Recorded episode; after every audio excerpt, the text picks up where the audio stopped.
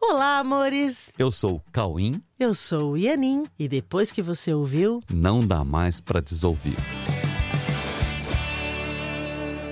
Olá, meus amores! Tudo Oi, bem? Oi, tudo bom? Como é que estão vocês? Olha, gente, hoje vamos fazer um, um esclarecimento fundamental, sem o qual não é possível alcançar a compreensão de tudo o que assistimos todos os dias assim como não é possível ter uma real esperança de alcançar a tão buscada felicidade. Vamos falar do maior de todos os paradoxos, que é ter medo do que mais quer. O nosso assunto de hoje é o medo do amor e o sacrifício da felicidade. Então, para começar a nossa conversa, nós precisamos esclarecer sobre o real significado do conceito sacrifício. Olha, gente, sacrifício significa abrir mão de algo em função de outra coisa, que equivocadamente ou não se deseja mais, mesmo que momentaneamente. E aqui nós encontramos alguns equívocos básicos que podem ser olhados profundamente para que possam ser eliminados, começando por receber uma informação e em seguida passar a experimentar na prática de forma muito confiante para poder ter a própria experiência. Chega uma hora que você tem a sua experiência, né? De que há outras formas de pensar, outras formas de ver, de agir, de se comunicar e de usufruir das vivências no tempo e no espaço. Pois é. Só que para isso, primeiramente, nós precisamos aceitar que a vida não pede sacrifícios. Olha que virado, né? É, a vida não pede sacrifícios. Pois é, isso talvez seja uma das maiores reversões na mente dos seres humanos. A estrutura do pensamento humano é fundamentalmente baseada na crença no sacrifício. E podemos compreender a natureza última dessa crença para nós podermos rever se queremos conscientemente continuar com essa crença ou eliminá-la definitivamente da nossa mente. Olha, por ser uma crença lá na base mesmo, né, não é comum as pessoas se disponibilizarem para ir rapidamente até a raiz da questão. E é uma crença de base mesmo, Sim, né? Porque essa raiz já deu uma árvore muito complexa com galhos, folhas e frutos que, embora tenham gerado altos níveis de desconforto, geraram também apegos e uma forte identificação com essas estruturas que, mesmo não tendo nada a ver com o que nós somos na realidade, parece que se nós cortarmos essa raiz, essas raízes e eliminarmos a árvore toda, parece que estamos eliminando o que nós somos. E isso é totalmente um absurdo existencial. É, mas acreditando ou não, aceitando ou não, a verdade é que a vida realmente não pede sacrifícios. Né? Supondo que se queira realmente compreender isso agora, ou pelo menos começar a olhar definitivamente para essa reversão no pensamento, vamos lançar uma outra premissa ou uma outra proposição verdadeira que pode ser adotada agora como verdade para ter as experiências correspondentes consolidando esse aprendizado, né? Consolidando o próprio aprendizado. É, você adota, treina e você vai, você mesmo constata depois, né? Uhum. E a proposição é o seguinte: a vida não é um projeto a ser trabalhado para que venha a ser plenamente realizado em um tempo futuro. A vida não é assim. A vida é um estado presente, absolutamente presente. E sendo presente, apenas é não se tratando de um vir a ser e nem como algo que se tenha sido que tenha sido interrompido em algum momento ou que tenha os seus atributos também no passado. A vida transcende o tempo e o espaço. A vida é sempre presente e a vida não nasce e não morre. Então, viver significa usufruir da condição de ter a vida como base da sua existência ok? Viver significa usufruir da condição de ter a vida como base da sua existência. Vida e existência são a mesma coisa. Sim. Sabe, como dizia Descartes, penso, logo existo. E isso não é questionável para quem quer ser realista, porque eu penso, então significa que eu existo, né? Senão eu não poderia tenho, pensar. Tem que existir para estar pensando. Sim. É muito fácil admitir também que penso, logo sou vivo, pois para pensar além de existir, é preciso ter energia vital para investir na atividade de pensar. Deu para entender? Então, se existo e sou vivo, então também posso dizer que existo sendo a própria vida, existo sendo a vida, ou ainda, sou a vida que existe e que antecede o que eu penso.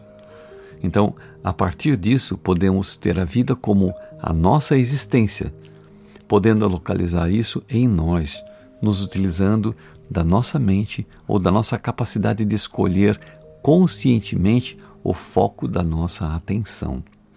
Então, se escolhermos focar a nossa mente na vida que é em nós ou em nossa condição espiritual, estaremos localizando o que há de verdadeiro em nós.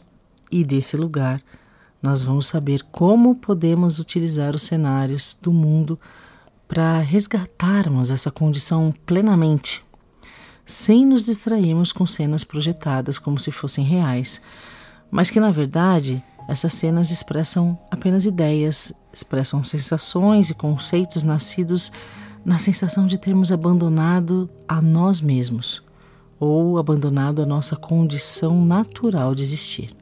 Então, isso significa que nós temos uma missão interna de resgatarmos a nossa fidelidade com o que nós somos, para que não mais nos sintamos em dívida conosco, entendeu? E, e para que eliminemos a sensação de falta que sempre incomoda todo mundo, sabe? E que reflete apenas a falta de si mesmo. Esse é o único caminho que realmente nos levará até a paz e a felicidade.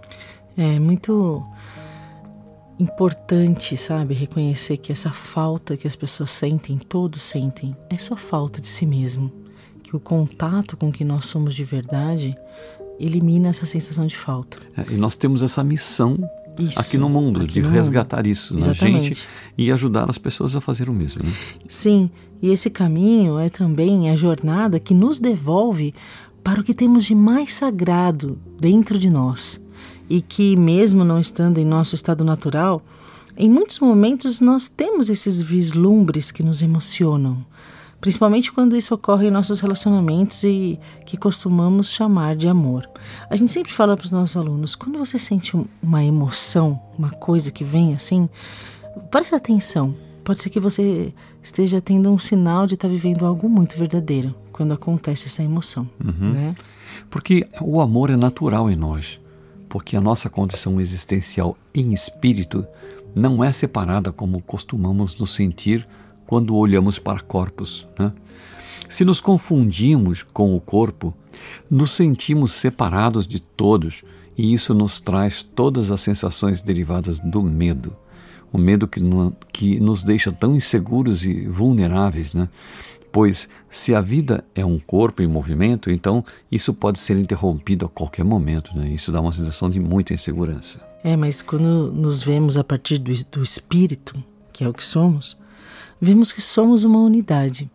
E nessa perspectiva, o amor é a única possibilidade. Porque amor e unidade andam juntos. Se você vê que existe uma unidade entre todos, não tem como você não amar, não é, é?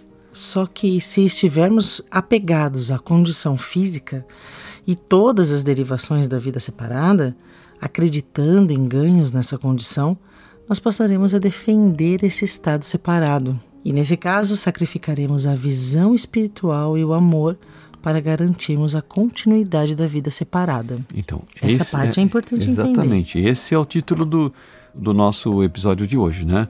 Que é o medo do amor e o sacrifício da felicidade. Isso é, é nesse momento que você sacrifica a vida e a felicidade. Quando você sacrifica a visão espiritual e o amor, você troca, né? O sacrifício é a troca. Você troca a visão espiritual e o amor para ficar defendendo uma vida que parece ser separada. Sim. Então, dentro dessa alternativa, nós tenderemos a rejeitar tudo que lembre o amor. Isso é um absurdo, né? Uhum. Mas cai numa tendência de rejeitar tudo que lembre o amor. Por porque... isso que as pessoas têm medo do amor. Sim. Né? Porque o amor é unidade. Sim. Se você quiser defender a vida separada, você vai ter medo do amor. Sim. Sentiremos medo do amor porque o amor nos conduz à consciência da unidade com todos e com Deus. Então, quanto mais conscientes da unidade com todos e com Deus, mais nos tornamos conscientes da irrealidade do mundo das coisas separadas e da vida individual. Dessa forma, vamos mudando nosso discernimento de valor, mudando nossas prioridades, nossos investimentos e toda a nossa forma de, de relacionamento com todos, com as circunstâncias, com a vida e com Deus.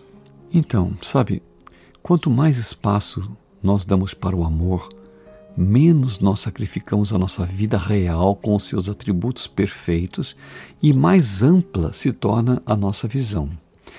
E ampliando a nossa visão a partir do contato com o amor, nós vamos nos lembrando de que o amor é tudo o que nós sempre buscamos e que a unidade é a base da nossa segurança e que o Espírito que nos faz existir é perfeito como Deus.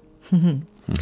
E assim passamos a confiar em tudo, na certeza de que em tudo que nos é oferecido todo o tempo, podemos encontrar as ferramentas ideais para cada momento na perfeita estrada de volta para casa. E essa estrada tem uma orientação do amor de Deus. Esse amor de Deus elimina os sacrifícios e assim a gente admite o direito de ser feliz.